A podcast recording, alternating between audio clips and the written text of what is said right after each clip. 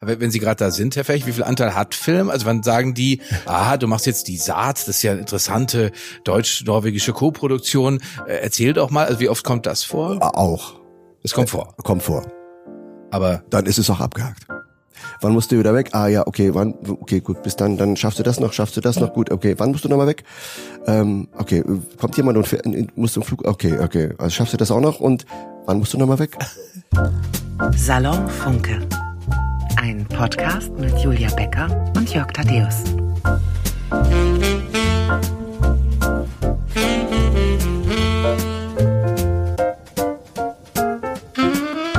Herzlich willkommen zum Salon Funke. Die Frau küsst den Mann, er küsst sie, eigentlich leidenschaftlich, doch dann unterbricht er und sagt etwas ganz fürchterliches. Lass uns aufhören, wir sind nicht verliebt, wir sind verzweifelt, das ist kein Liebesspiel, das ist ein Trauerspiel. Ulf heißt der Mann, der kürzlich auf diese Weise in der ARD aufhörte zu küssen, der Schmonzetten-Schriftsteller Ulf. Er wurde gespielt von dem Mann, der uns heute in Essen gegenüber sitzt. Er war erst vor ein paar Tagen im Fernsehen. Und wir, wir sind Julia Becker und Jörg Thaddeus und unser Gast, der Mann, der im Fernsehfilm mitten im wildesten Kü- Küssen aufhört, ist der wunderbare Schauspieler Heino Ferch. Herzlich willkommen, lieber Heino. Schön, dass du da bist. Ich freue mich sehr. Vielen Dank für die Einladung. Du warst schon Gustav Krupp. Du warst der Trainer von Max Schmeling. Du hast als Probst Vollmar Hildegard von Bingen gegenüber gesessen. Du warst Albert Speer in Der Untergang, aber auch George Sullivan im Kinderfilm Honey und Nanny 2. Und als dein Durchbruch wird meistens die Rolle des Roman Zikowski in den Comedian Harmonists beschrieben. Du hast wirklich viel gearbeitet und gehörst zu den Schauspielern, wegen dem sich Zuschauerinnen und Zuschauer entscheiden, einen Film anzugucken, der sie auf den ersten Blick jetzt nicht unbedingt interessiert, denn Ferch allein kann Filme sehenswert machen. Heino Fech ist 58 Jahre alt, stammt aus Bremerhaven, lebt mittlerweile am Ammersee. Er ist junger Vater. Sein viertes Kind, sein Sohn Karl, ist noch kein Jahr alt. Junger Vater, Sie gucken mich unglaublich an, Herr Ferch, aber es ist, es ist ja, Ja, wahr. es es- Sie sind junger Vater. Ja, ich nehme das ganz kommentarlos hin und freue mich. Lieber Heino, wir duzen uns. Das tun wir.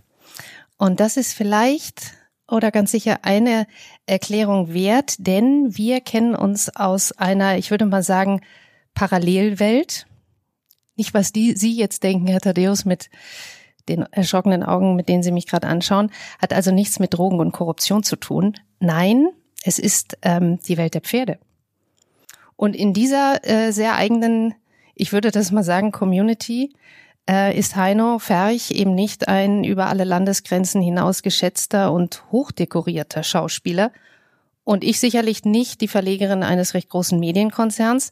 In dieser Welt gehören wir beide, ich würde mal sagen, so der untersten Kaste, äh, nämlich der TT. TT-Kaste. TT-Kaste. Ich würde auch sagen, die gehört noch hinter, hinter die Pferde. Vielleicht für unsere Hörerinnen und Hörer, aber auch äh, für Herrn Thaddeus zur Erklärung. TT ist ähm, die Abkürzung für Turniertritt.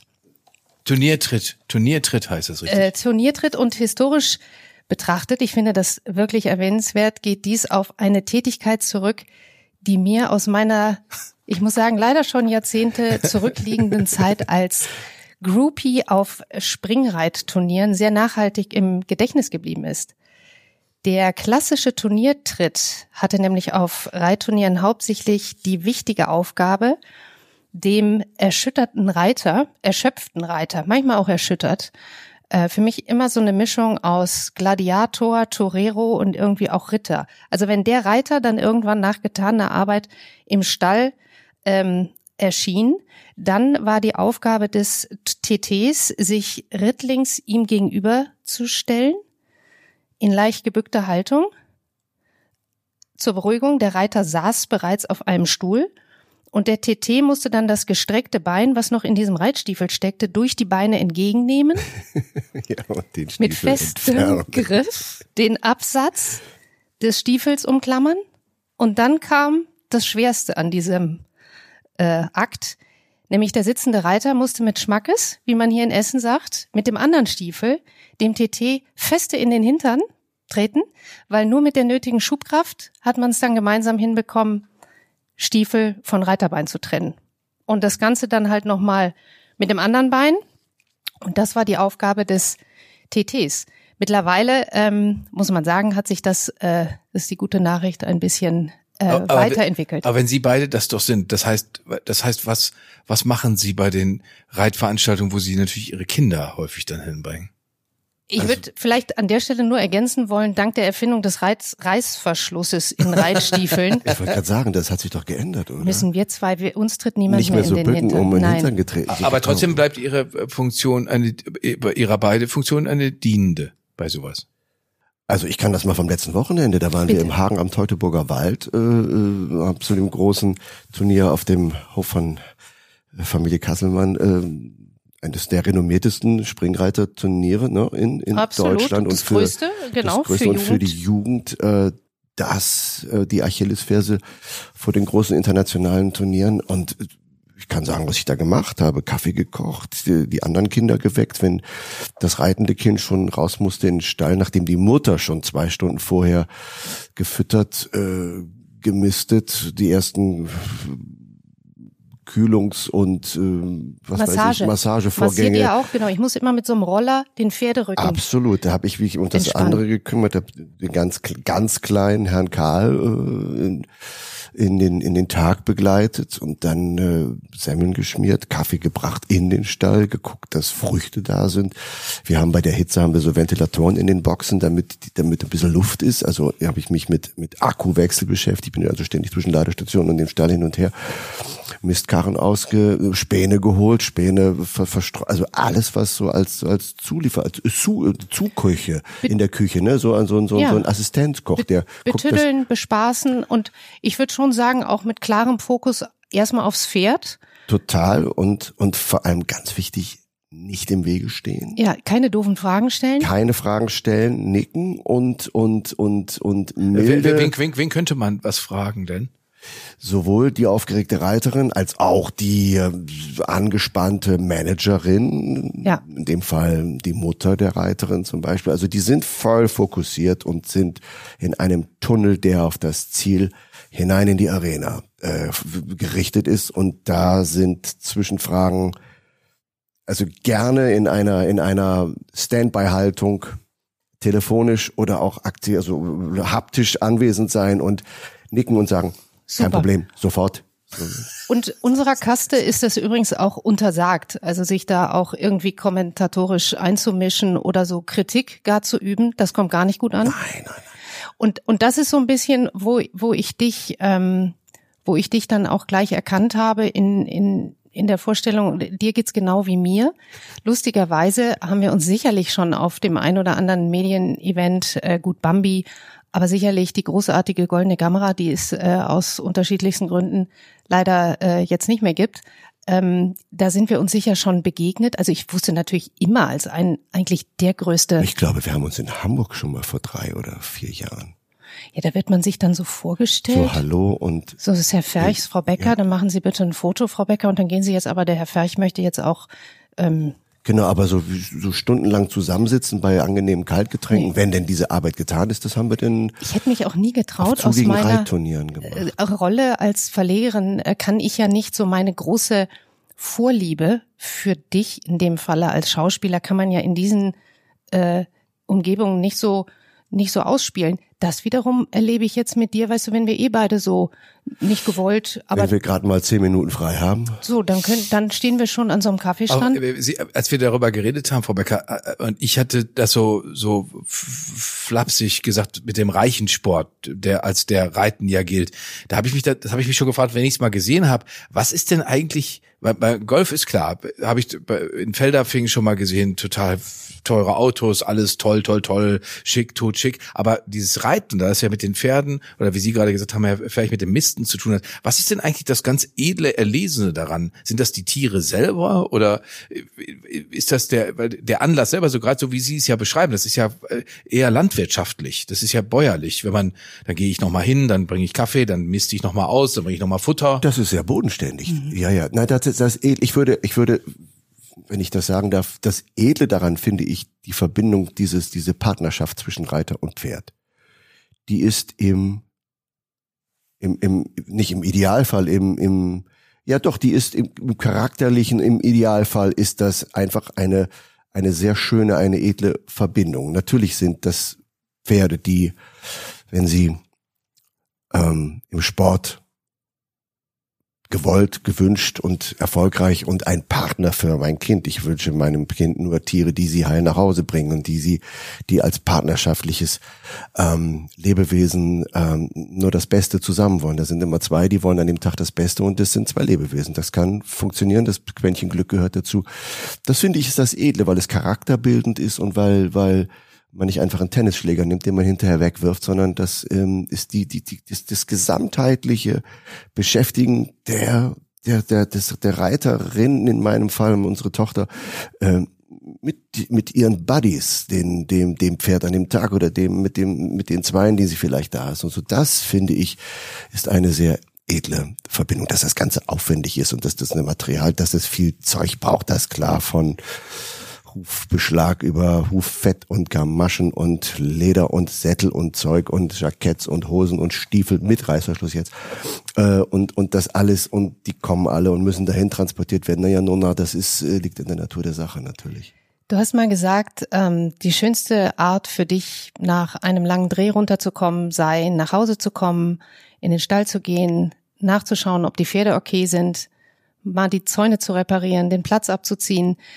Was ist diese Faszination Pferd für dich? Ist es, wenn ich das aus meiner eigenen Erfahrung nämlich so gut nachvollziehen kann, dieses, du kannst Teil sein dieses sehr geerdeten und auch sehr irgendwo wertegeprägten Miteinanders. Tiere zu versorgen, finde ich, ist für mich die, die solideste Art, auch so in einer Gemeinschaft zu leben. Also mit Menschen zusammen sich um Tiere zu kümmern und seinen Beitrag dazu leisten, ohne dass man da irgendeine Sonderrolle einnimmt. Ich glaube, was mich, und das wäre meine Frage an dich, da besonders so runterkommen lässt und, und eben erdet im besten Sinne, das ist die Tatsache, dass man seine, seinen Beitrag leisten kann, ohne dass da jemand nach einem schreit, ohne dass da Erwartungs- und Leistungsdruck ist. Wir sind nicht die, die da im Parcours ähm, die, die ähm, großen Erfolge feiern. Wir sind auch nicht die, ähm, die, die, die in irgendeinem Vordergrund stehen, sondern es ist dieses sehr wohltuende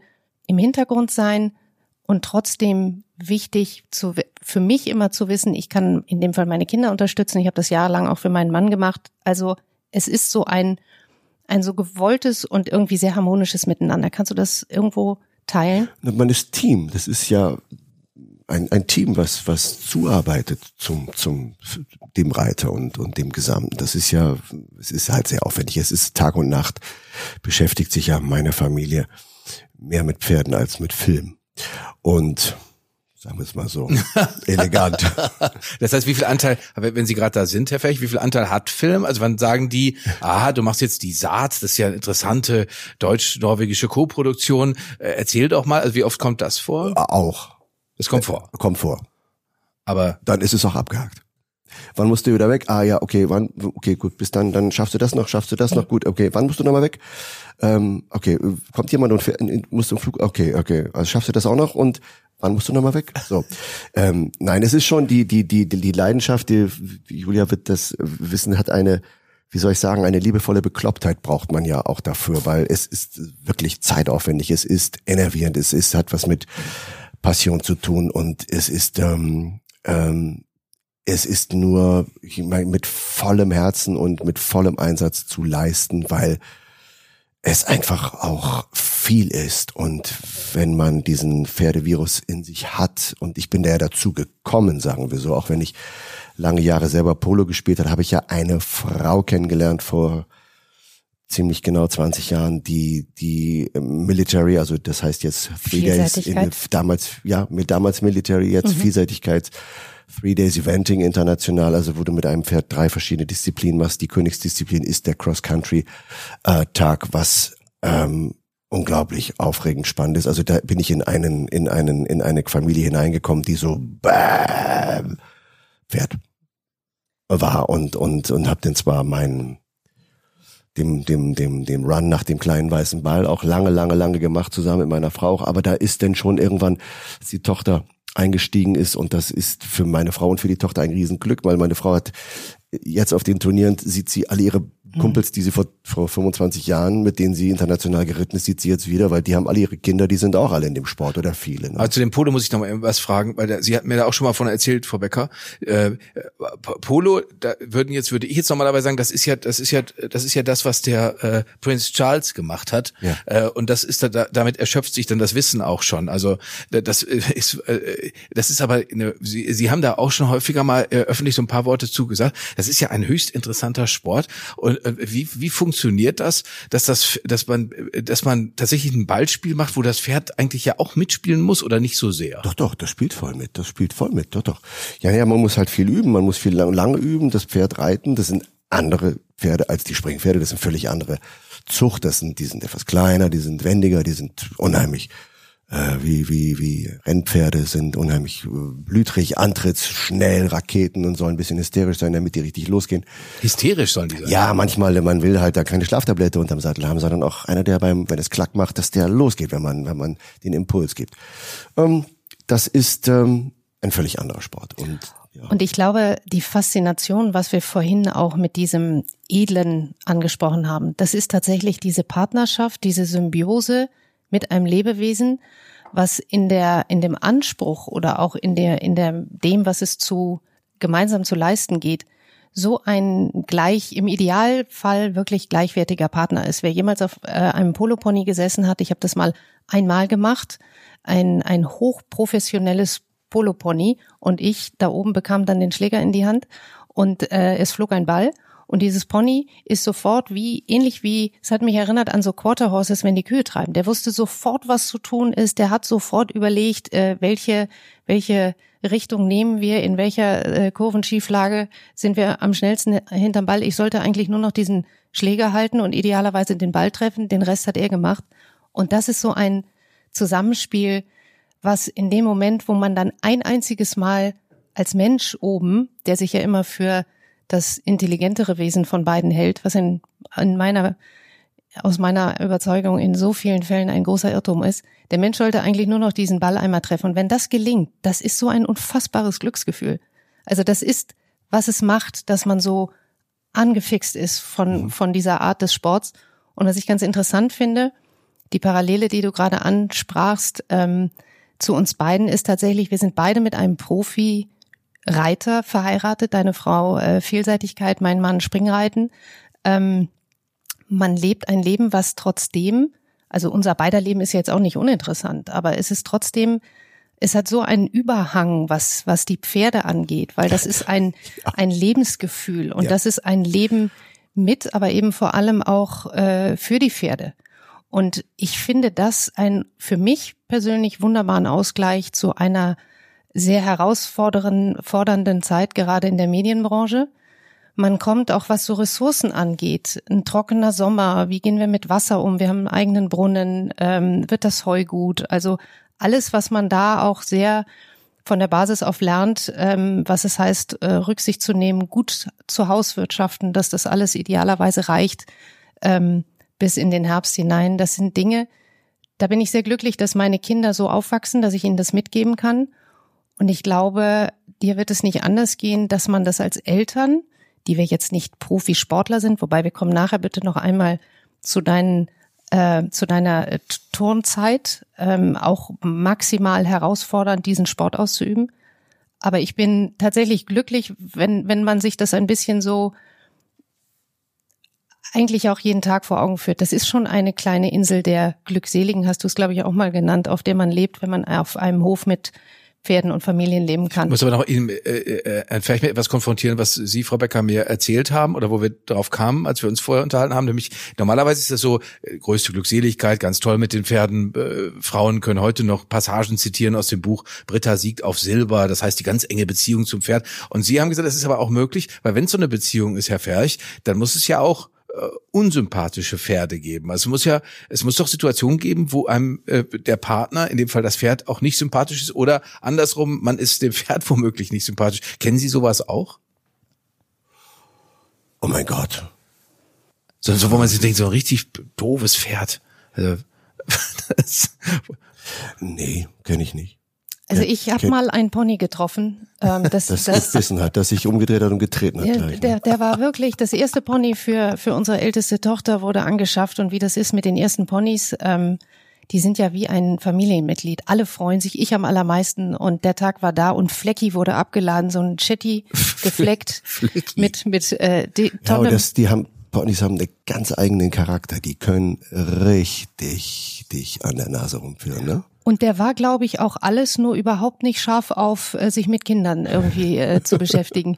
Und hat sich dann, das werde ich nie vergessen, und das habe ich ihm echt übel genommen, fand ich unsympathisch und auch ähm, hinterfotzig. Der hat sich, kaum dass meine Mia mit vier Jahren dann glücklich oben drauf saß ähm, und das alles schon lenken und so konnte, und ich nur mal einen, einen kurzen Sprung aus der Reiterle, weil irgendwie das Telefon schellte, und ich war kaum raus, da schrie sie wie am Spieß, ich zurückgeschossen und sah gerade noch, wie Flecki an die Bande in der Halle rangetreten war und hatte sich ganz feste dagegen gelehnt, damit Mias Bein eingeklemmt wird. Oh. Und dann hatte ich ihn, habe ich ihn so, was man dann so macht, dann habe ich so, hey, lass das gerufen. Dann hat er sich noch extra schnell umgedreht, andere Seite und ihr in den Fuß gebissen. So eine Gaudi. Und das ist unsympathisch. Das und ist ein unsympathisches Pferd. Äh, äh, äh, wir, Frau Becker hat es gerade angesprochen, Herr Ferch, Ihre Tourenkarriere. Das ist, Sie haben als junger Mann, als, als, Junge, muss man sagen, schon mit dem Touren begonnen, ganz, ganz klein.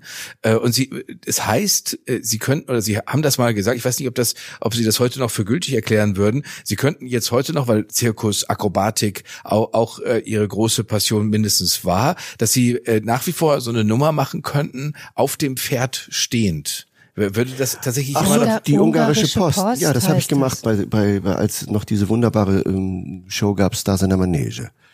Da durfte ich dreimal Gast sein in, in Abständen von jeweils vier oder fünf Jahren und habe zuletzt die ungarische Post gemacht. Ja, ich bin mit Familie, damals ähm, sind wir äh, als glühende Zirkusfans alle äh, nach, nach, nach Monte Carlo und haben das Zirkusfestival besucht mal, was, äh, was toll war. Und da habe ich auch die, die, die, die Leute von Krone und die mit dem Bayerischen Rundfunk zusammen das gemacht haben, immer die haben uns zufällig gesehen. Er sagt, hallo, ja, ach Mensch, wir müssen mal wieder was machen, das ist schon ein paar Jahre her. Und dann sah ich da eine Dame, die mit 16 Pferden diese ungarische Post gemacht hat. Also man stelle sich vor, die steht auf zwei Pferden, dann kommt immer von hinten im Kreis, im galoppierend oder trabend, der äh, Nächste kommt der nächste durch die zwischen die wird das, wenn die Beine, gehen die Beine ein bisschen auseinander, trabt einer durch, dann nimmt man so eine Lounge, hat den einen für vorne, zwei, das ist wie auf eine Postkutsche quasi, hat man die Pferde vor sich irgendwann. Bei 16 Pferden dauert das, das habe ich später ähm, kennengelernt. Ich habe dann ähm, beim Rückflug die wieder getroffen und gesagt, ich habe die, die, die mit der Post da, diese Französin, die war, da war toll, aber ich glaube, das könnte ich doch mal nichts mit Pferden gemacht, bis wir, ich war auf dem Hochseil und habe mit Bodenakrobaten aus Frankreich was gemacht. Ich sagte, jetzt was mit Pferden machen. Das sagte, ja, wir, können wir mal drüber überlegen. Und ein paar Monate später kam der Anruf, wir haben eine spanische Akrobatin, eine Artistin, die ist gerade in Oslo im Zirkus äh, engagiert, im Engagement, die macht das mit acht Pferden. Wir haben gedacht, das wäre doch was. Die haben das im Juni angefragt. Können Sie im, im Herbst, Winter, das ist ja immer vor Weihnachten. Und dann habe ich gesagt, das äh, kann ich einrichten, glaube ich, irgendwie so vier Wochen arbeiten. Kann die denn auch dann in der Nähe von da von München sein, dass ich auch den vier, fünf Wochen Zeit habe? So, ja, das würde gehen. Und dann bin ich da hochgeflogen, habe das probiert. Und das ging gut. Und dann haben wir das gesagt, machen wir. So, aber das ist also für auch für trainierte Menschen der Oberschenkelaufwand, die immer das ausgleichen und so. Das, das, das hat ein paar Wochen gedauert, aber das, das, das, das könnten wir zwei zum Beispiel zum Beispiel machen, doch so mit so mit so Hebefigur dazu. Oder? Ja, das, äh, das habe ich, ich äh, hab, Moment mal, Herr Thaddeus, das war jetzt hier ein ganz glasklares Angebot. dass Sie die ungarische Post mit Heino Fleich zusammen machen. ich bin die Hebefigur. Ich bin deine Hebefigur. Na, ich hebe dich. Du heb, ja, andersrum wäre es schwierig, aber du stehst jetzt mit sieben Pferden und hebst mich. Er steht, er steht auf den Pferden und hebt sie obendrein noch. Das möchte ich aber ist das, schon- ist das, das, so, das wäre auch tatsächlich eine denkbare Choreografie. Also ein, ein Mann steht auf den Pferden und hebt auch noch eine Frau zusätzlich. Das stelle ich Das mir habe ein ich schon gesehen. Das habe ich. Die Ja. stand dann auf den Schultern da und Oder? dann hat er unten hat er denn die anderen gehabt. Wow. Also mir wir, das das ist eine tolle. Ankündigung. Sie haben Platz genug hier. Es Ja. gibt ja so einen Hinterhof äh, bei, bei Funke Medien in Essen. Da könnte man das alles wunderbar machen. Mich interessiert aber noch, äh, Herr Ferch, weil, weil das fiel mir jetzt gerade ein, als Sie das erzählt haben. Ich erinnere mich in, in Santa Monica am Strand entlang gegangen zu sein. Da sind so ganz viele Geräte, also Reck steht da und Barren steht da und dann diese so, so eine Art äh, Ringpassage, wo man sich so dran, äh, ach genau, und dann diese langen Ringe, die runterhängen. Äh, äh, wenn Sie jetzt da entlang gehen oder wir würden jetzt zu dritt da entlang gehen, wir würden unseren Podcast in Santa Monica aufnehmen, was toll wäre, aber und dann würden wir mit Ihnen noch ein bisschen spazieren gehen, könnten wir dann sagen, ach, ja, Mach doch mal was, ja. Mach, mach mal. Das, lange, das ist lange her. Das, äh, würde, äh, das, äh, das ist klar, aber, aber würde noch was, also ginge noch was? Ein paar kleine, ein paar, paar Handstand auf dem Barren oder sowas. Ja, bestimmt, ja, sowas. Ja, aber das hätte mich schon ziemlich beeindruckt, muss ich ehrlicherweise sagen. Also, Aber das habe ich, äh, früher habe ich das, ich glaube, das habe ich 15 Jahre lang jeden Tag drei Stunden gemacht. Das ist, Ist es ich, so, dass der Körper so gewisse Dinge einfach nie verlernt? Also dass der, der Körper, der einmal diesen Handstand gelernt hat, klar braucht es die Spannung und das am Ende auch, also ehrlich gesagt, wenn wir beide Herr Thaddeus ein Rad schlagen, ähm, ich konnte das auch noch nie. Ich konnte nur feste hauen, aber, aber, aber nicht. auch gut, wenn man das weiß. ähm, aber es ist ja tatsächlich so, so, so einfach auch von der Motorik Themen, die man dem Körper über einen so langen Zeitraum beigebracht hat. Ähm, ich könnte mir schon vorstellen, dass das jetzt für dich einfach auch eine Frage der Vorbereitung des Trainings der Zeit ist. klar, aber genau, ja. das jetzt, ich, ich finde viel spannender die Frage, du sprachst gerade ungarische Post an, sieben Pferde, acht Pferde und äh, ein Hochseilakt.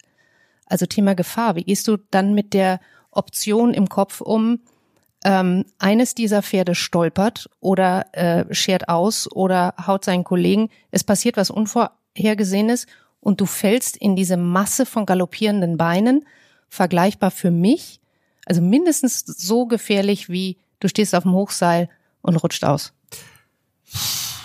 da fragst du mich was. Nein, das habe ich mich nie gefragt. Das habe ich nie, das habe ich nie. Ist nie im Kopf? Nee. Das war nie im Kopf. Vielleicht wäre es jetzt im Kopf, wenn ich wieder mit anfangen würde mit einer von diesen Übungen.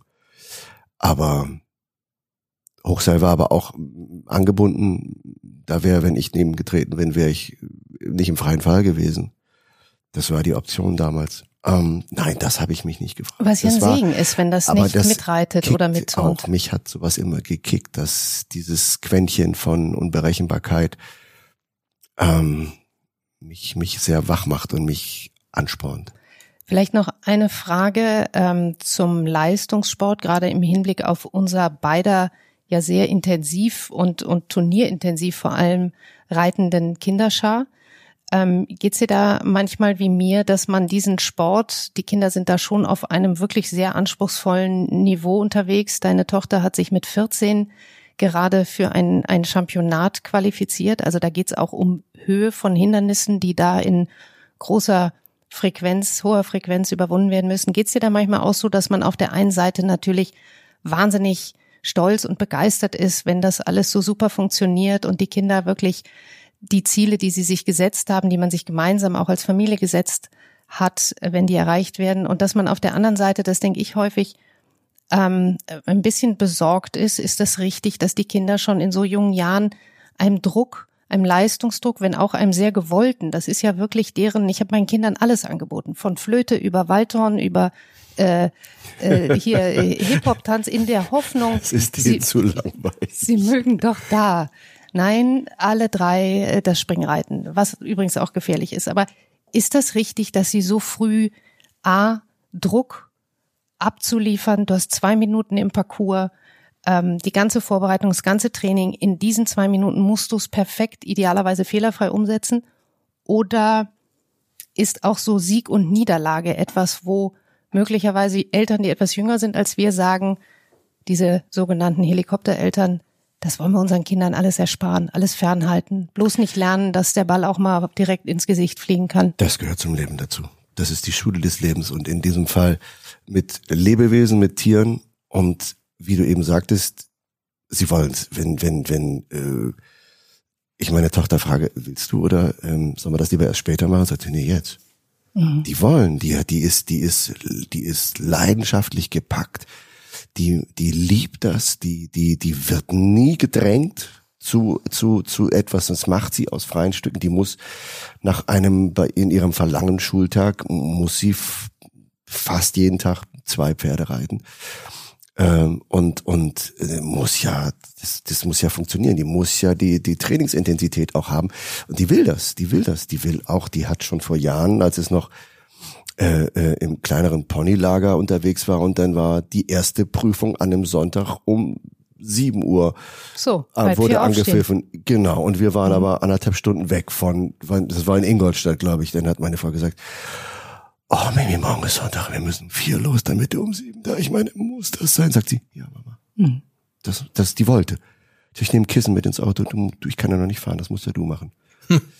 Aber meine Frau ist genauso aus ihrer ist ihrer Geschichte genauso ge gebrandet und da haben, wie gesagt, beide haben ein, ein Riesenglück, dass die die Mama ihre ihre Turnierleidenschaft weiterlebt mit den Kumpels von damals, die in ihren und und und meine Tochter hat ein Riesenglück, dass sie eine so begeisterte Mutter hat, die das Know-how hat und das managt und genauso lebt. Also das ist Win-Win in dem und die Kinder, wenn wenn sie es nicht wollen würde, wird sie es nicht machen und die ähm, sie wird das Gehen von uns beiden Elternteilen haben auch, das ist sie, sie, sie begeistert und dass sie diesen, diesen Kick von, es ist ja wie, der Lappen geht hoch. Das ist ja, wenn sie reinreitet, das ist ja wie, jetzt geht's los. Das ist nicht 90 Minuten Fußball spielen oder, sondern es ist next 100 seconds. Und das ist auf den Punkt konditioniert sein. Das ist letztlich genau das, was ich beim Dreh mache, was, wenn, was wir beim Theater machen, wenn der Vorhang hochgeht oder was, was, was, äh, es ist Vorhang auf oder Zirkus rein in die Manege, es ist letztlich das Gleiche.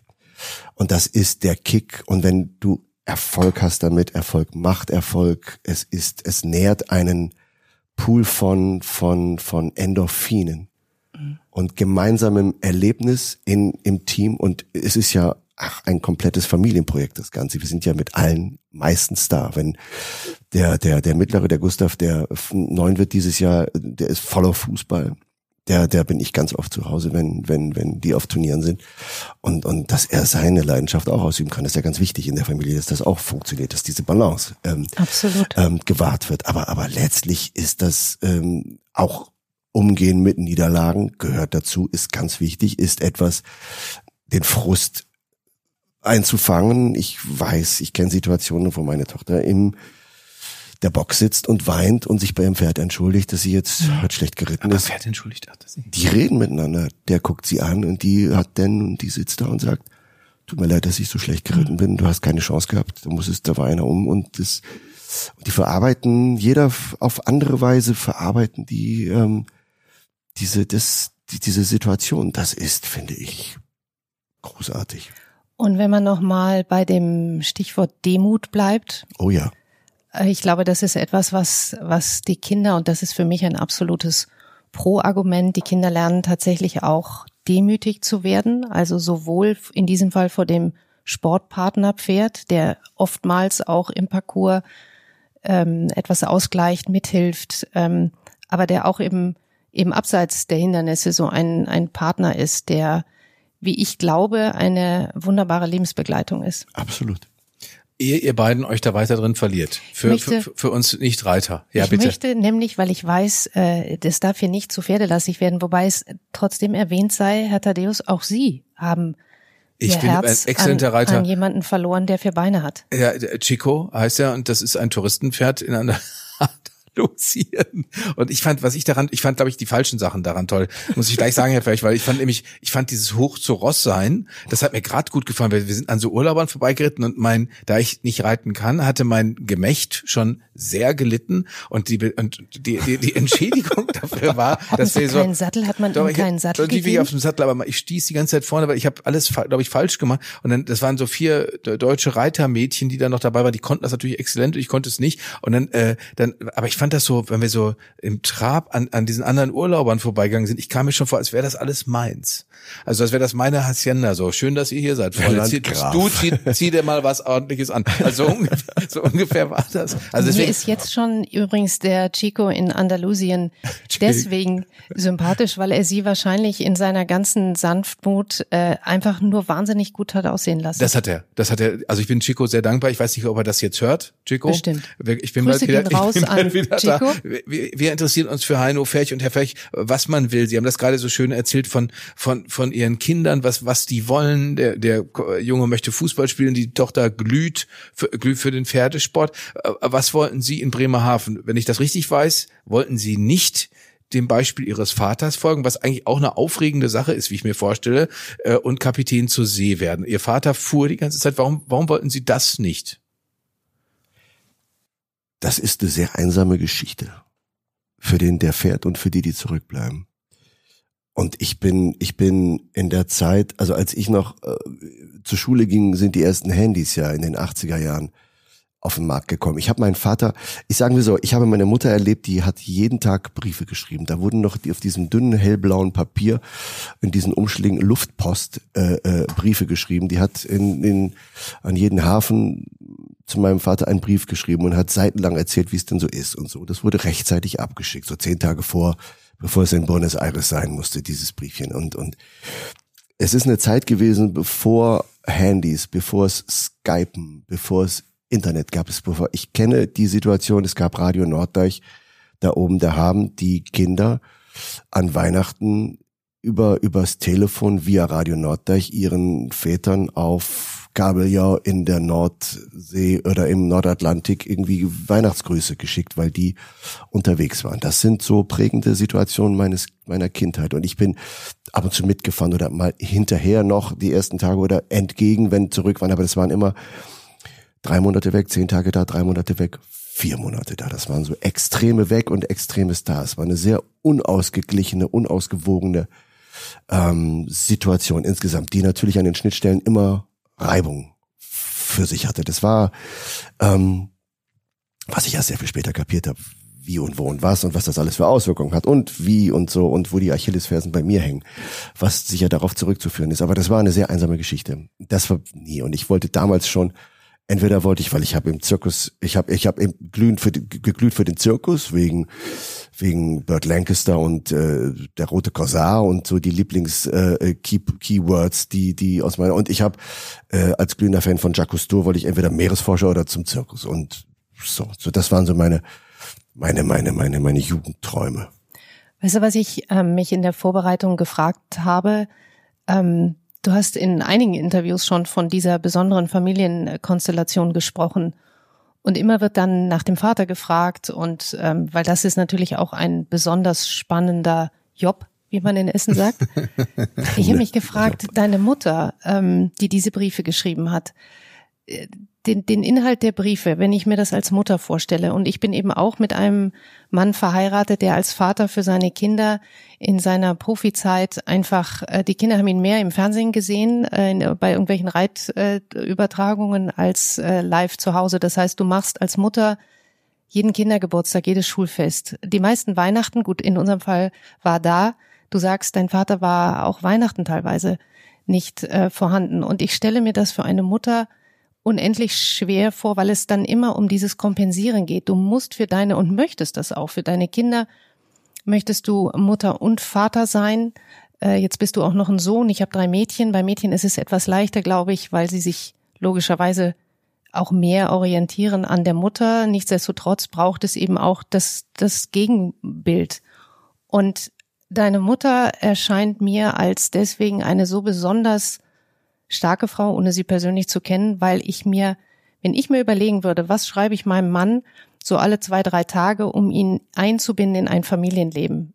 Bleib, wird man da emotional? Wird man vorwurfsvoll? Schreibt man sich mal von der Seele, was man bei den ist, glaube ich, gut. Kindern nicht Sondern lassen kann? Wenn es Aires eine ganze Liste von Vorwürfen schon mal zu liegen hat, wenn man da einfällt, wo man sich denkt, nee, dann gehe ich doch dabei lieber hier zu, Möchte man zu Steige ich doch in Hamburg schon aus. ja, möchte man möglicherweise auch viel Informationen weitergeben. Was war, was war das für eine Mutter? Äh, ein- die eine eine Schwäbin, die einen Mann, der da mit anderen Offizieren äh, im, im Süden der Republik ein, ich weiß gar nicht, was die gemacht haben.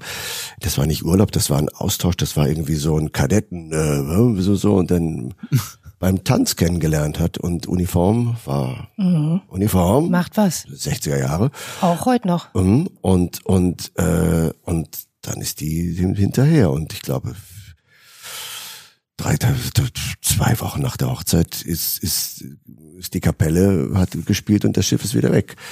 Das war Also das spielt immer, genau, das spielt immer. Da spielte immer zum Auslaufen des Schiffes hat man immer so Mussi denn und so, da wurde, Mus es wurde Musik gespielt. Das war schon sehr und, die, und man sah die See, man sah die Seeleute an Bord stehen. an Bord, stehen dann auf der Seite da und alle salutieren und dann macht er macht der Dampfer.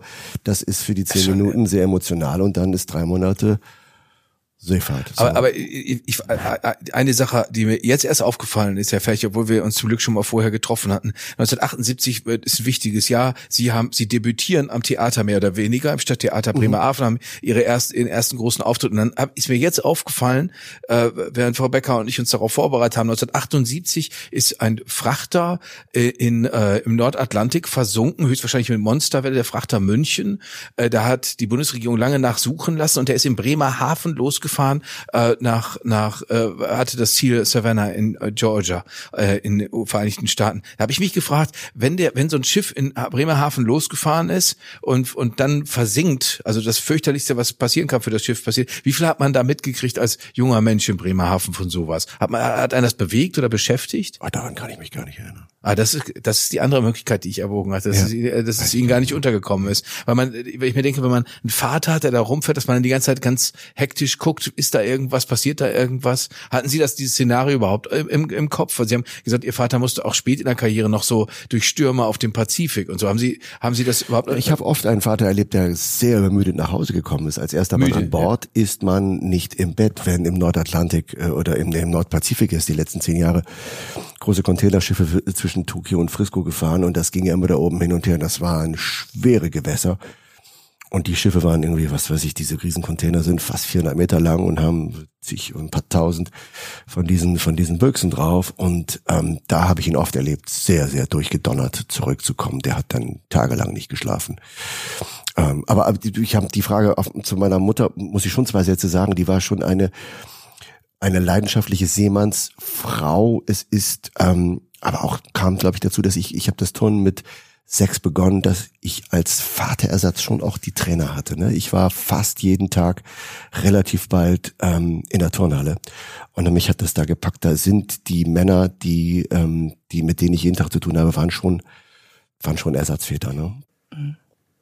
Du sprachst gerade die Liebe zum Zirkus an oder auch vielleicht ähm, de dein, dein biografisches Werden vom Turnen, so habe ich das verstanden, mehr oder weniger ähm, dann auch entdeckt zu werden für ein Theaterengagement, wo sie genau diese Fähigkeit, äh, junge Männer, die nicht nur äh, besonders biegsam waren, sondern die auch möglicherweise äh, denen man Distanzen schnell beibringen konnte, die ähm, Dein erstes Engagement, glaube ich, äh, war Concon. Genau, die haben, wir haben im Theater in Bremerhaven, das ist ein klassisches Drei-Sparten-Theater, die haben, da war ein Regisseur, der hat gesagt, ich brauche Artisten, ich brauche Jungs, die irgendwie schon Flickflack machen können und und die Mädels, die hochheben können und dann so und die schon mal vielleicht einen Tanzkurs gemacht haben, haben wir denn sowas? Und dann sind die zu uns und haben gesagt, wir brauchen vier von euch. Habt ihr da, hätten Sie Lust, hättet ihr Lust? Da haben die so ein Training, können wir ja machen. Und ab da war für die vier, die wir waren damals, war der, der Grundstein gelegt. Zwei sind Schauspieler geworden, zwei klassische Tänzer. Also Ach, wir echt?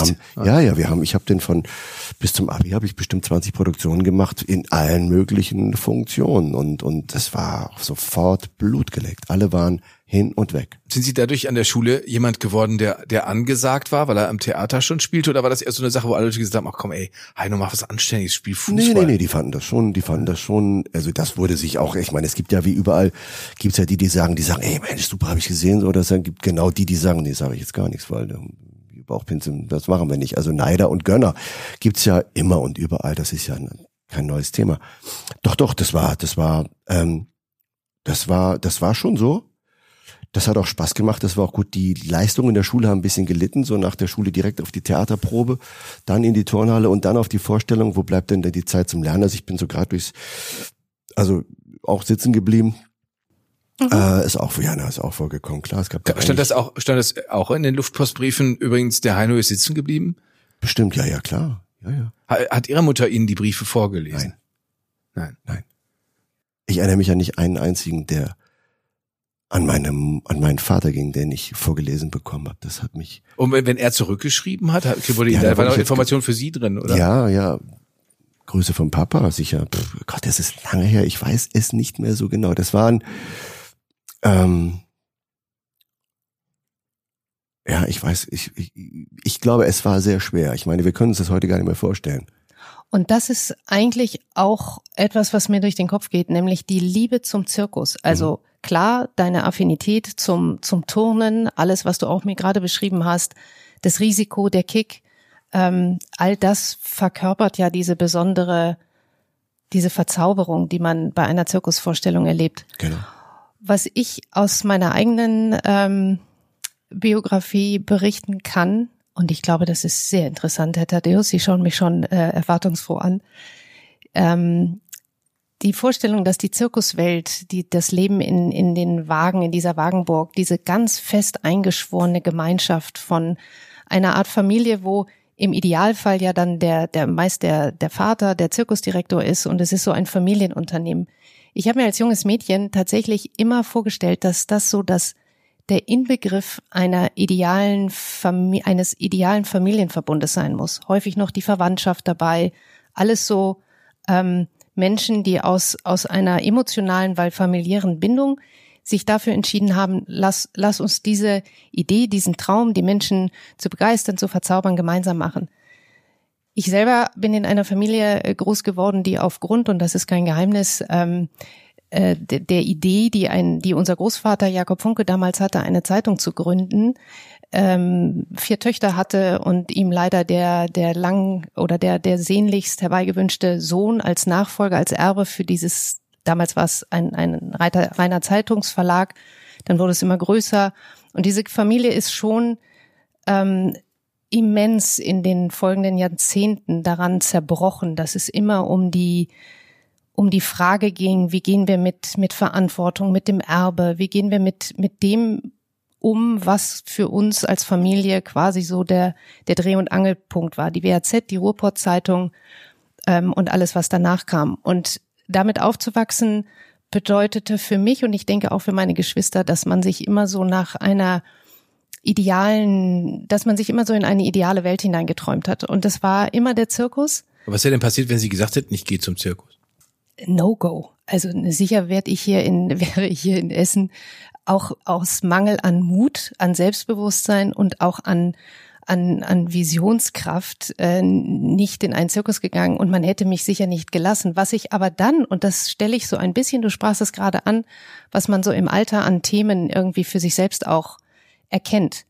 Das ist, dass ich hineingekommen bin in diese Welt der Pferde, in diesen, in diesen Reitsport weil ich glaube, dass ich im Kern genau mir das, dass mich das immer ein bisschen getrieben und ich glaube da sehr dran, dass im Leben wenig ähm, zufällig passiert. Ich bin hineingekommen in eine Welt, die ganz anders war. Also wo es diese, was wir jetzt erleben als Eltern, dieser Zusammenhalt, dieses Reisen als Gemeinschaft, Freunde, Menschen, die man mag, manche mag es auch nicht, aber man reist so um die Welt mit den Tieren und teilt diese Leidenschaft. Und ich glaube, das ist der Grund, warum ich am Ende ähm, in, in die Reitwelt hineingekommen bin, die ein wunderbarer Ausgleich für mich ist. Und deswegen kann ich ein bisschen nachvollziehen, diese Faszination Zirkus, die aber bei dir wahrscheinlich noch viel mehr des artistischen Wegen motiviert ja, war. Ja, ja, ja, ja. Also mich hat genau das, was du beschrieben hast, der Kick und äh, Licht geht an, alle klatschen wenn es gut war. Und beim Zirkus war es ganz oft so, dass man auch immer irgendwie mit Angst hatte, dass dir jetzt jemand da nicht richtig zupackt und dann fliegt aber mal einer richtig tief. Das gab ja nicht immer die Lounge und es ist nicht immer das, das Netz. Es gab ja auch noch in den 80ern oder in den 70ern gab es ja auch noch so wahnsinnige Mexikaner, die machen das denn irgendwie ohne, weil das denn noch gefährlicher ist oder weil man das noch besser verkaufen kann. Das gibt's ja heute eigentlich nicht mehr. Das ist ja alles anders. Ist ja trotzdem ist, finde ich, das genau das. Und das Zauberwort zu allem ist Leidenschaft. Äh, wenn du eine Leidenschaft hast, wenn deine Kinder für irgendwas Leidenschaft äh, spüren, entwickeln können, das ist das Größte, was dir passieren kann. Das, wie oft sieht man Kids, die irgendwie nicht wissen, was sie am Wochenende machen sollen und sagen, ja, ich weiß noch nicht. Also das kann ja uns gar nicht passieren, weil Aber wenn, bei wenn Julia Becker sagt, bei ihr wäre es äh, unmöglich gewesen, zum Zirkus zu gehen. Ist denn das, äh, auch wenn Sie schon am Theater engagiert waren, ist denn das für Sie, äh, gab es da keinen Widerstand zu entscheiden, äh, äh, das mache ich als Beruf, ich, werde ich werde Schauspieler, Freunde, das ist das, was ich jetzt mache. Naja, ich hatte, ich hatte, ich hatte Gott sei Dank Eltern, die das unheimlich unterstützt haben. Meine, die meinen, die waren froh, dass ich mit dem Sport von der Straße weg war. Bremerhaven als Hafenstadt und so ist ja nun auch keine, kein so ein ganz kuscheliges Pflaster gewesen. Und ähm, äh, mein Vater hat immer gesagt, du musst, ich bin froh, wenn du was machst, wo, wo du glücklich bist. Du brauchst nicht für mich äh, das oder das oder das machen. Ich möchte hoffen, ich möchte, dass du zufrieden bist. Und da ich ja mit diesen 15, mit denen ich angefangen habe, schon ein bisschen, ich habe ja meine Sommerurlaube selber verdient durch die Aufführung und so, dann gibt's ja ein bisschen Geld, gab's ja dann 40 Mark für eine für eine Vorstellung oder oder eine Probenpauschale von von 100er in der im Monat und so, da konnte ich Interrail fahren und habe das selber bezahlt. Ich meine, kennen, kennen wir noch Interrail, ne? Ein Ticket für 400 D-Mark damals für ganz Europa mit dem Zug. Jetzt heißt das 9-Euro-Ticket. Das weiß ich nicht. Wir durften, da, wir Deutschland. durften damals, glaube ich, auch schnelle Züge Aber, fahren aber und nicht was, was ich mich immer, immer frage, wenn man das, wenn man, oh, ich meine, wir gucken heute zurück und in, dem Zurückgucken ist immer schon ein Problem drin, weil es sieht dann hinterher immer total logisch alles Ja, wir aus. erinnern Konnte nicht anders kommen. Hein, Tolle, ne? hein, Heino Ferch konnte nur ein A-prominenter deutscher Schauspieler werden, was sie heute sind. Aber äh, äh, haben Sie damals schon äh, das vor sich gesehen? Ich werde in ein Kino gehen, das ist mittlerweile schon zigmal passiert. Ich werde äh, in ein Kino gehen und da steht oben über dem Eingang Heino Ferch in was auch immer für einen Film wir da nehmen können. Da können wir ja mittlerweile eine ganze Menge nehmen. Das war der Wunsch. Ja, Aber das war schon der, das war als Wunsch auch schon da. Das war Naja, schon, wenn man, wenn man, wenn man die Leidenschaft für diesen Beruf ergreift, dann, dann, dann, dann guckt man, dann guckt man. Ich habe in meinem, meinem ersten Semester am Mozarteum, wo ich studieren durfte in Salzburg, habe ich in dem ersten Semester war Amadeus und es Ah, war einmal in. Amerika und ich war, das Jahr drauf war, glaube ich, Out of Africa. Also das waren so Meilensteine der, des, der Filme in den 80ern, die, die mich. also heißt, äh, Sie haben sich dann gesehen, wie Sie Meryl Streep die Haare waschen. zum Beispiel, genau, mit, der, mit dem großen Krug draußen in der Savanne, genau, das war nicht Robert Redford, das war ich. Aber, Nein, aber das das sind Frage, das also, waren, das also- waren, das waren die großen, das waren die großen, ah, auch mal so, das wäre toll. Aber das ist, da, da sind wir am interessanten Punkt, Frau Becker, weil wenn weil wir uns ja immer fragen, wer sind Sie? Und nehmen wir mal, diese Rolle hat ja Robert Redford tatsächlich gespielt, obwohl Heino Ferch gemeint war, in äh, jenseits von Afrika. aber, Schon beim aber, Schreiben. Aber, aber die, äh, äh, was ich mich jetzt frage, wenn ich an diese Rollen denke, wer, wer, der, der kicherige äh, Mozart in Amadeus, ist ein englischer Schauspieler, der das gespielt, ich fällt der Tom Name jetzt. ja. Ja, und äh, wären Sie nicht dafür, äh, also gerade wenn wir- auch das Haare waschen da im Busch, da stelle ich mir vor, sind Sie dafür nicht zu zu kernig, sind Sie dafür romantisch genug? Als, als wenn Sie jetzt über wenn Sie an Casting denken, überlegen, kann man vielleicht könnte man den so besetzen. Wenn ich jetzt an den Film, den ja, wir Robert Redford war doch auch sehr kernig damals. ja, aber es war schon ein Bo mehr, also weil äh, Naja, ich hatte, ich habe hab immer das, ich spiele ja dann doch auch ab und zu mit Haare. Ich habe ja sonst, wir beide sind ja aus demselben, aus derselben Mannschaft, was die Haarpracht angeht. ähm, äh, äh, wir haben nie über Haarpracht verfügt, sagen wir so. Ich darf jetzt Rollen spielen, wo man mir sowas Maß anfertigt und äh, ich in, in Urlaub von mir selber machen darf, in den da hineingehe. Da, es ist natürlich ein völlig anderes Fach gewesen, ja. Und beim kichernden Tom Hals habe ich ganz ehrlich, die schön, meine schönste Szene ist die Venusbrüstchen-Szene. Sie erinnern sich daran. Das ist die, die Frau von, von äh, Amadeus äh, muss zu Salieri, weil sie sagt, Ach, wir brauchen Geld. Ah, ja, das sie, ist- geben Sie bitte meinem, meinem Mann eine Stelle bei Hofe. Und der weiß genau, dieser kleine, aufdringliche Typ ist aber ein Genie. Und dann sagt auch, ich habe auch ein paar Proben seiner Arbeit dabei. Und dann guckt er nur und sagt, Originale? Sagt sie, ja natürlich, Originale. Ich würde gerne einen Blick drauf werfen. Und dann nimmt F. Murray Abraham diesen, diesen, diesen, diese, diesen, diesen, diese, wie, was, diese Mappe mit Originalen, nicht eine Note korrigiert, sondern, und man sieht ihn nur, und Milos Forman als Regisseur hat denn die, diese, diese, diese Stücke auf den Blättern, diese paar Takte immer nur eingespielt, und ich finde, das ist Gänsehaut. oh, wie, wie, wie er erregt ist davon. wie er ja. Erregt und verzweifelt gleichzeitig, was für ein Genie dieser Mozart war. Und diese Szene und die andere, die junge Dame sitzt da und futtert den Venusbrüstchen. Das war irgend so eine Süßigkeit mit so einer, mit so einer So einem Nippelchen Mokka-Dings oder Schokoladendings ohne drauf. Wie so halt, naja. ähm, Was das guckst ist, du mich jetzt so an? weil du gerade so guckst, ob du dieses Bild Nee, ich aus wollte der genau. Luft ich wollte überlegen, ob ich auch mal fürs nächste Reitturnier mit Venusbrüstchen komme. Da freue ich mich sehr. Können wir dann am Rand knuspern. Genau, wenn, ja. Aber das waren, das waren so, das waren, ja, das waren, das waren in, am Anfang meiner da ist man ja auch, wenn man auf seiner Hochschule aufgenommen wurde, ist man erstmal total dankbar, dass sie einen, dass sie die einen genommen haben. 1500 Leute stellen sich vor, machen vorsprechen, wie bei Fame, den amerikanischen Film, wo man das ja auch so sieht, und dann nehmen die den zwölf hinterher, man ist dabei. Das wirkt ja schon eine Zeit nach und dann hat man immer auch das Ding, ich muss dran warten. Den Darstellern von Friends hat man gesagt, bevor die Serie äh, ausgestrahlt wurde, unmittelbar bevor hat, ja. glaube ich, der Produzent alle Darsteller zum Essen eingeladen, hat gesagt, Leute, genießt das, dass wir hier im Lokal sitzen können, weil das ist jetzt vorbei mit dieser Serie, die wird so, die wird so durch die Decke gehen, ihr werdet danach äh, nicht mehr einfach in Lokal gehen können und Leute äh, und, und, für, und für euch sein. Ist das, was äh, Frau Becker vorhin gesagt hat, der äh, Roman Zikowski-Moment, also die Comedian Harmonist, war das der Moment für Sie, auch wo Sie selber gemerkt haben, okay, ich trete jetzt durch die Wand, ich breche durch? Na, in diesem Winter sind vier Filme rausgekommen. Ich habe mit Tom Tikva den Winterschläfer die gedreht. Winterschläfer, ja. Und dann kam, das war innerhalb von drei Monaten kam Winterschläfer und die Comedian Harmonist mit dem großartigen Josef Filzmeier als, als, als Regisseur, dem man eine tolle Zeit gehabt hat. Und dann gab's noch einen, eine Komödie mit äh, äh, ein Roadmovie von München nach Venedig, wo alles schief geht. Und dann gab's noch einen anderen Film, da war, da war so bisschen Festspielwinter für mich. Und da habe ich schon gemerkt, da hat sich was, da ist denn schon, das hat einen Schub gemacht, ja.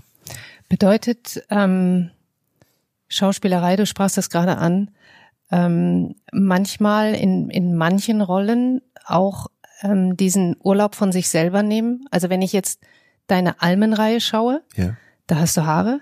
Ja, genau. Ich finde dich natürlich ohne äh, wesentlich attraktiver, weil ich finde auch so ganz den Zugang zu Almen deswegen nicht, weil ich mich wirklich frage, warum ist das so? Ich habe fast alles von dir gesehen ähm, und denke mir da, dieses Gegenmodell zur, so ist es wahrscheinlich auch genau angelegt, äh, deutschen Leistungsgesellschaft, weil er alles ist, der Johann Friedrich. Nur nicht das, was ja. die deutsche Leistungsgesellschaft von uns allen, Erwartet. uns alles in uns allen in die Muttermilch gelegt hatte. Ist das nicht herrlich, dass genau das der Charakter ist, den Martin Suter geschrieben hat? Ja.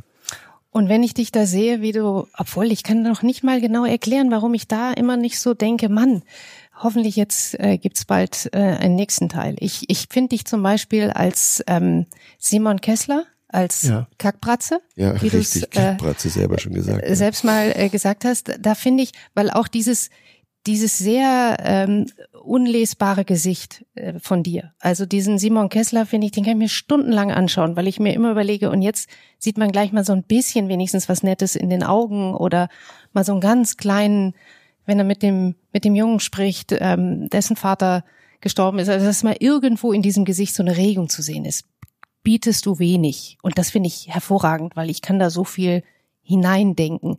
Bei dem Almen ist es immer so, dass ich glaube, dieses komödiantische ähm, ist für mich persönlich immer so ein bisschen Lebemann, wie nennst du das, überfinanziert? Ähm, überinvestiert. Überinvestiert. Also pleite. Chronisch. Pleite. Investiert habe ich noch nicht gehört als Begriff. Erlebst du das mit, mit Zuschauerinnen in diesem Fall? Also, dass es da durchaus äh, Zielgruppen gibt, wo du sagen kannst, für die ist der Almen das Nonplusultra und für die anderen, die sind mehr bei der verschwundenen Familie und die sind dann manchmal ja auch richtig düsteren Geschichten. Das oft mehr was für Männer ist, ja. Die, mhm. die, die Almen sind schon ähm, etwas, was, was, also was eine große Fangemeinde hat ähm, aber da teilt sich schon. Also der Kackbratze Kessler ist gerne von, werde ich oft von Männern angesprochen. So, der Typ da, äh, da in Dänemark und an der Ostsee. Der ist cool. Er ist richtig, richtig cool, ist der. Ja. Ich habe, ich, ich habe, äh, mich hat gewundert, äh, Herr Ferch, ich habe ein äh, sehr aufwendig gemachtes Hörspiel gehört, äh, wo, wo eine Besetzung dabei ist, dass man hinten rüberschlägt, weil da ist Nina Host dabei, ist Thomas Thieme dabei, da ist Kostja Ullmann dabei und ich habe jetzt längst noch nicht alle genannt und da ist Heino Ferch dabei, das heißt der Rattenfänger. Äh, ist das, ist, ist das für Sie so, so ein Spaß nebenbei oder sagen Sie, ja Leute, Mensch, äh, das ist doch fast noch ein viel größerer Spaß, ich muss eben überhaupt keine Perücke aufsetzen, weil ich finde, Sie wirken da da, habe ich mich gefragt, liegt es daran, dass ich sie jetzt kenne oder dass die Leute, andere Zuschauer, Zuschauerinnen sie alle kennen? Oder liegt es daran, dass ihre Stimme wirklich so stark ist, dass man da, man kann da so, so richtig drin rumhören in der Geschichte, in der, in der, in ihrer Stimme auch? Ja, das ist, das ist, das ist ein anderer Job. Das ist Hörspiel, das ist äh, eine Geschichte erzählen oder eine Rolle spielen vom Mikro. Das macht auch großen Spaß. Das war ein tolles Skript, das war eine gute Idee. Ich glaube, die wollen weitermachen, die wollen uns im. Herbst. Im Herbst ist, es wird geschrieben, glaube ich. Und äh, das ist, das ist so nicht nebenher, aber man ist natürlich damit nur zwei, drei Tage beschäftigt ähm, am Mikro und und dann dann dann dann ist das, das nicht so aufwendig. Kackbratze Kessler ist bei so einem Zweiteiler. Ähm, da sind wir, sind wir drei Monate fast ähm, am, am Drehen. Das ist was anderes. Das ist eine, ein Teil des Berufs auch. Das macht großen Spaß. Du drehst aktuell eine Serie, Die Saat, ähm, behandelt ein wahnsinnig wichtiges, weil globales Thema, nämlich es geht um den Kampf um Nahrungsmittel mit Top-Besetzung. Magst du ein bisschen erzählen, Die was Saat, kommt? ja, die Saat ist ein Projekt, was es schon seit ein paar Jahren gibt, was jetzt Gott sei Dank, äh, was wir gerade in Prag drehen. Die Saat, es gibt, um so anzufangen, es gibt auf Spitzbergen einen, einen Stollen, einen International Seed Vault. Da ist die gesamte Saat, ich glaube, die gesamte Saat, die es auf der Welt gibt, ungenmanipuliert im Originalzustand bei minus 20 Grad eingelagert von Ländern und auch Firmen beteiligen sich daran.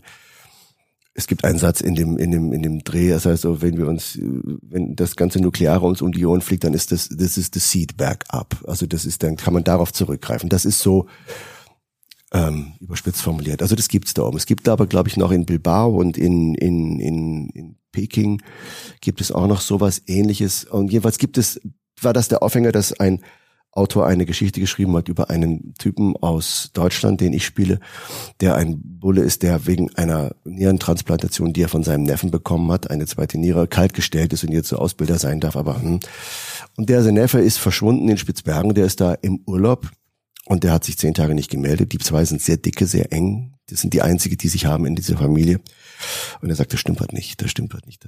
Und er geht ein bisschen dem nach in, in München und trifft auf Sachen und dann sagt er, ich fahre dahin, das, das, das stimmt was nicht, das stimmt was nicht. Und auf diesem Weg da hoch, wir drehen auch in Spitzbergen, äh, Ende Juli, Anfang August, alles was draußen ist, machen wir natürlich da was da spielt und da draußen ist und will da hinterher und kommt einer Geschichte auf der Spur, die mit Machenschaften von europäischem Politik, von Firmen, die sich mit Saat beschäftigen. Monsanto-Thema ist ein Stichwort der letzten Jahre, was uns sehr plastisch dazu einfällt. Wer kriegt von dem gesamten Megageschäft, wie ernähren wir die Weltbevölkerung in den nächsten Jahrzehnten? Wer kriegt am meisten davon ab und wer? Es ist ein, ein Wirtschaftspolit-Thriller. Und wahrscheinlich, wenn man leider auf die aktuelle Weltwirtschaftssituation, Geopolitik, Leider höchst aktuell. absolut. Aber äh, da Sie beide zusammen so so gut zu- zusammenwirken, als säßen sie auf einer schönen, lauschigen Terrasse am Mittelmeer. In- in einem unter Salon? Lampe, unter Lampe und es ist der Salon Funke, aber den könnten wir dafür für äh, Julia Becker und Heino Ferch auch auslagern, weil es so schön harmonisch wirkt. Deswegen möchte ich nochmal, Herr Ferch, äh, zum, zum Küssen zu, zurückkommen, weil dieser ARD-Film, wer einmal stirbt, dem äh, glaubt man nicht, der, der kürzlich zu sehen war, das ist, das hat, das ist ein ARD-Ding, äh, bisschen klamottige Züge, aber ich fand tatsächlich diese Dialoge auch so bemerkenswert und habe mich gefragt, wenn man so einen ausgebufften Profi wie Heino Ferch hat, der dann so einen Satz sagen muss, lass uns aufhören, mitten im Küssen, wir sind nicht verliebt, wir sind verzweifelt. Wie, wie lange dauert das? Wie lange braucht das? Wie lange arbeiten Sie an, an, an so einer Szene, bis, bis die, bis die, bis die so ist, wie es Ihnen auch taugt? Alter, ich, das hat mir die sehr geliebte Kollegin Julia Koschitz, mit der ich dieses äh, spielen durfte, sehr leicht gemacht. Die ist großartig und äh, wir haben schon mehrfach zusammengearbeitet. Da, das ist so eine Szene, hat dauert einen halben Tag, bis die im Kasten ist. Ach, es dauert doch schon noch einen halben Tag. Naja, das wird eine, ich glaube, diese Szene war drei oder vier Minuten lang und das ist so ein halbes Tagespensum, wenn zwei miteinander reden und äh, intim werden miteinander. Das wird geübt gemacht. Wir kennen uns seit Jahren. Also das ist ähm, Da ein ist der Abbruch was sehr er zu erwartendes. Ja, äh, manchmal, manchmal ist auch, manchmal ist auch, weil äh, irgendein blöder Spruch sicher vorher gefallen wurde, ähm, die Verzweiflung nicht vorher zu lachen. Und Das hab ich auch Und das in den. Griff zu kriegen, ist manchmal auch ähm, Partner, Partner oder Teufel der Szene. Ich finde, das ist ein, so ein großer Satz. Äh, wir sind nicht verliebt, wir sind verzweifelt. Und da kann man ja zwei Wege, mindestens zwei Wege gehen von da aus. Man kann sagen, deswegen sollten wir weitermachen oder deswegen sollten wir damit aufhören. Das ist die Entscheidung, die, die im Film fällt. Das merkt man aber merkwürdigerweise auch. Oder sagen wir mal, wir Zuschauer möchten uns das natürlich immer einbilden. Wir möchten natürlich immer glauben, der Heino Ferch und die Frau Koschitz, die verstehen sich einfach super. Das war ja nicht längst immer so und es klappt trotzdem, weil sie Schauspieler sind. Ja, das ist der Job, das, Das so ist der- das- hinzu- das- hinzukriegen, dass das geglaubt wird. Ja. Dass es total geglaubt wird, oder? Frau Becker, Sie glauben das doch dann auch. Ich, ich Obwohl Sie Heino Ferch glaube gut das, kennen. wobei ich ehrlich gesagt ähm, mich dann mehr mit dem Gedanken beschäftige, warum die dann tatsächlich aufhören einander so, weil ich finde auch Julia Koschitz wunderbar. Ich stelle es mir, Weil Sie ihr seid verzweifelt sind. Profis. Sie sind beide ja, Witwe und Witwer, Trotzdem, man ist. vergisst in den wichtigsten Momenten doch bitte die Verzweiflung, den Kopf und Aber nicht der das, Ulf. das Herz sprechen. Ulf Magnus heißt er übrigens, wenn ich das mal äh, Ja, vervollständigen ja, darf. ja. Apropos ähm, Verzweiflung. ähm, ich weiß, du bist süchtig nach guten Gesprächen. So hast du es mal gesagt. Also Deshalb äh, bin ich gekommen. deswegen bist du natürlich hier und ich finde, wir haben deine Sucht sowas von. Fühlst du noch irgendwo, hast du noch ein Bedürfnis oder wenn nämlich ja, dann hätte ich ähm, für diesen Fall ähm, noch drei Fragen. Unbedingt.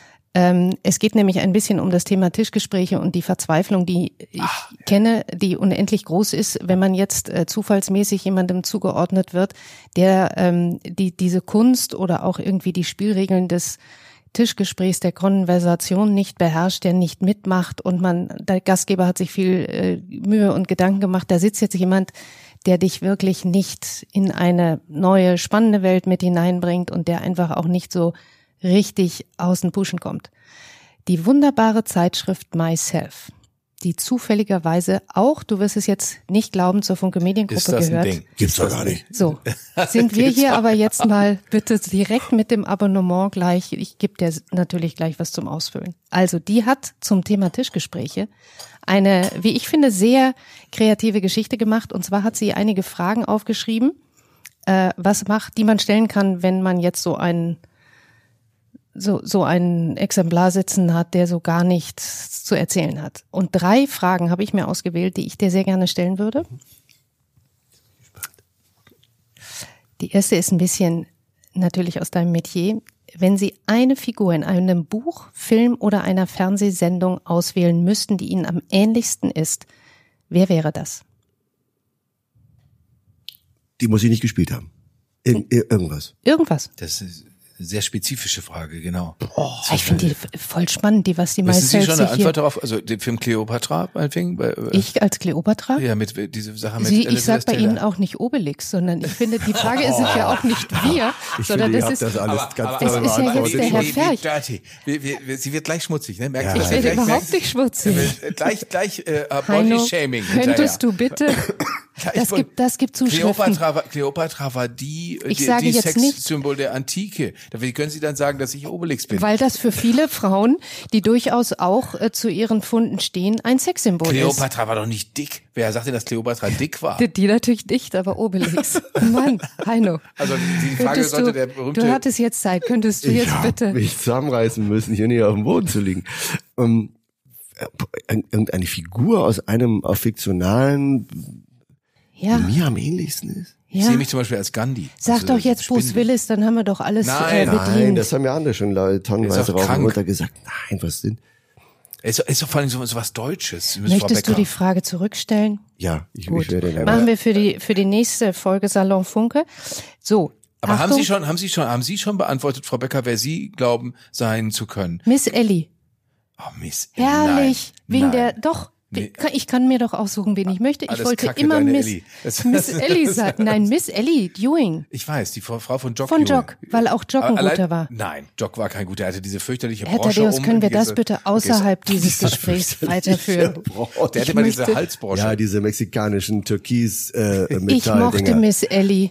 Und das lasse ich mir auch an dieser Stelle nicht ausreden. Vor allem, man konnte sich nie vorstellen, dass Jock irgendwann mit Miss Ellie geschlafen hat. Niemals. Mit Ich Pam, möchte auch nicht, dass wir das. Okay. dieses Themenfeld jetzt hier eröffnen. seiner Schwiegertochter. Aber auch Sex im Alter hat durchaus seine Qualitäten. Ich denke, das ist Ihnen nicht neu, Herr Thaddeus. es, wird, es wird immer böser. Es wird immer böser. Ah, Sie ihr kennt euch aber sie ist schon gut. Lieber Heino, Ja.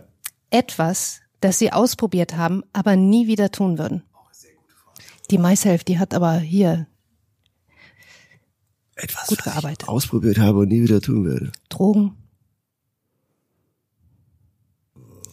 Swingerclub. Nee, nee. I, nee, Hast du? nee. So.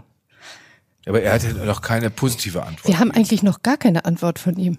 Die, die Fragen hat äh, bestimmt myself äh, sicher vorab geschickt immer, dass man, dass man sie nicht spontan beantworten muss. Ihr seid ganz Etwas, gemein. etwas, was Sie ausprobiert haben. Äh, Sagen Sie das bitte von sich auch nochmal, Frau Becker, weil das, ich finde, das ist besser, wenn man dem Gast gegenüber da auf Augenhöhe. Äh, kann ich sagen, ähm, möchtest du antworten oder möchtest du kann die er noch überlegen. Sagen Sie doch erstmal, ist so interessant. Ähm, hier, Cycling, Spinning, fahren auf so einem Spinning-Fahrrad ähm, in, in einer Halle äh, zu sehr lauter Musi- Musik und man sitzt auf so einem auf so einem Brett von Sattel und soll dann 60 Minuten mit einer Trainerin da abliefern.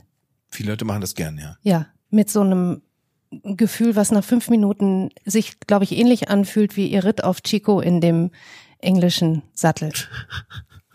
Heino, Frage drei. Was schätzt du an Freundschaften am meisten? dass man sich nach Jahren wieder anrufen kann, ohne das, und dass es genauso weitergeht wie vorher, ohne sich entschuldigen zu müssen. Das ist, glaube ich, etwas, was man an Freundschaften schätzen kann. Ne? Und ist es nicht auch schön im Alter, also so mit 58 oder mit 57 jemanden zu treffen, der 49 ist und man sagt, möchtest du meine Freundin sein, wo wir hier am Turnier Platz stehen und beide eine Decke halten? ja. Was ist der Hintergrund deiner Frage? Das, sie, will, sie will jetzt einen auch ja. Treueschwur abpressen. Das ist das, was sie versucht. Absolut, Diese- hast du kannst alles von mir haben, Julia. Wollen wir Freunde sein? Absolut. Das wird dich, du wirst es nicht bereuen. Das wirst du.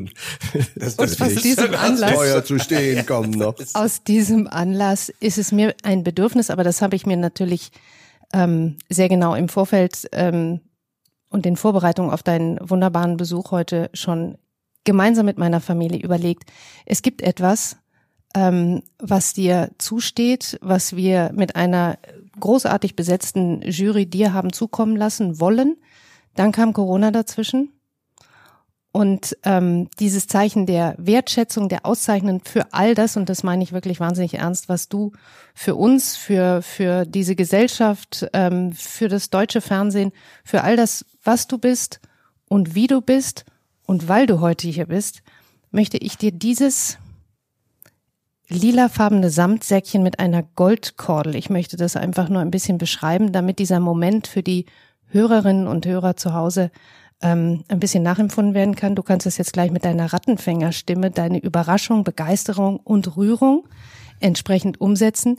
Ich übergebe nicht mich, würde meine Mutter jetzt sagen, ich übergebe dir jetzt ähm, mit großem Ehrgefühl, leider nur in diesem kleinen ohne Rahmen. Trommelwirbel leider auch und ohne Fanfaren, was eigentlich angemessen wäre, genau. Du Dankeschön, trommelst? Herr Ferch. Ähm, eine goldene Kamera. Die goldene Kamera 2019, 2020, 2020. 2020. Und wir haben es groß angekündigt, die Veranstaltung ist bis heute nicht durchführbar gewesen wegen Corona und vielen Dingen, die uns das, äh, diese Entscheidung nach wie vor sehr, sehr schwer gemacht haben. Ich finde es aber nicht richtig, du sollst das zu Hause haben, denn wenn mein kleiner Freund Karl Theodor dich irgendwann mal fragt, welche Preise hattest du eigentlich alle, dann soll dieser nicht fehlen. Lieber Heino, es ist mir eine Ehre. Oh mein Gott, das ist aber toll.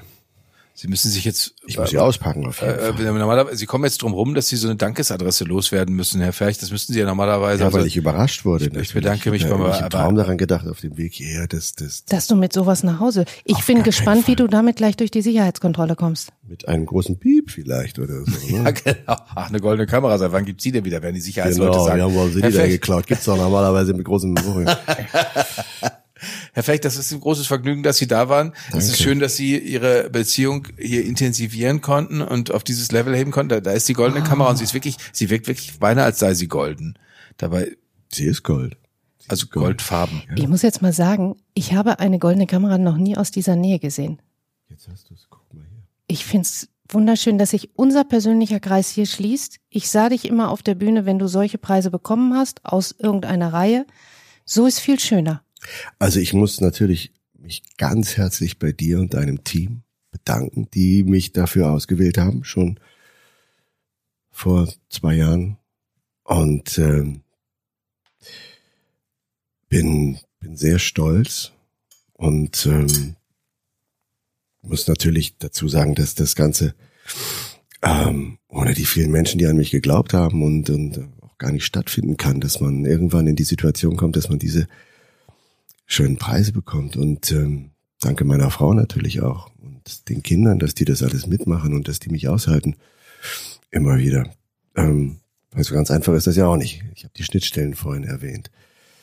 Aber herzlichen Dank an dich und ich bin etwas gerührt, dass ich jetzt ähm,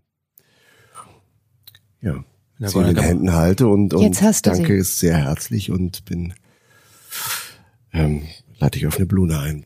Lieber Heino, herzlichsten Dank für deinen Besuch. Ich fand, es war ein wahnsinnig vielseitiges Gespräch. Ich bin kompletter Vielfährt vielfältiger. Ich wollte gerade sagen, jetzt haben wir gar nicht über Reiten gesprochen. Wir haben, aber das, äh, wir machen hier eine, eine, eine zweite Folge Dings, zu, ja. Dings, eine zweite Dings.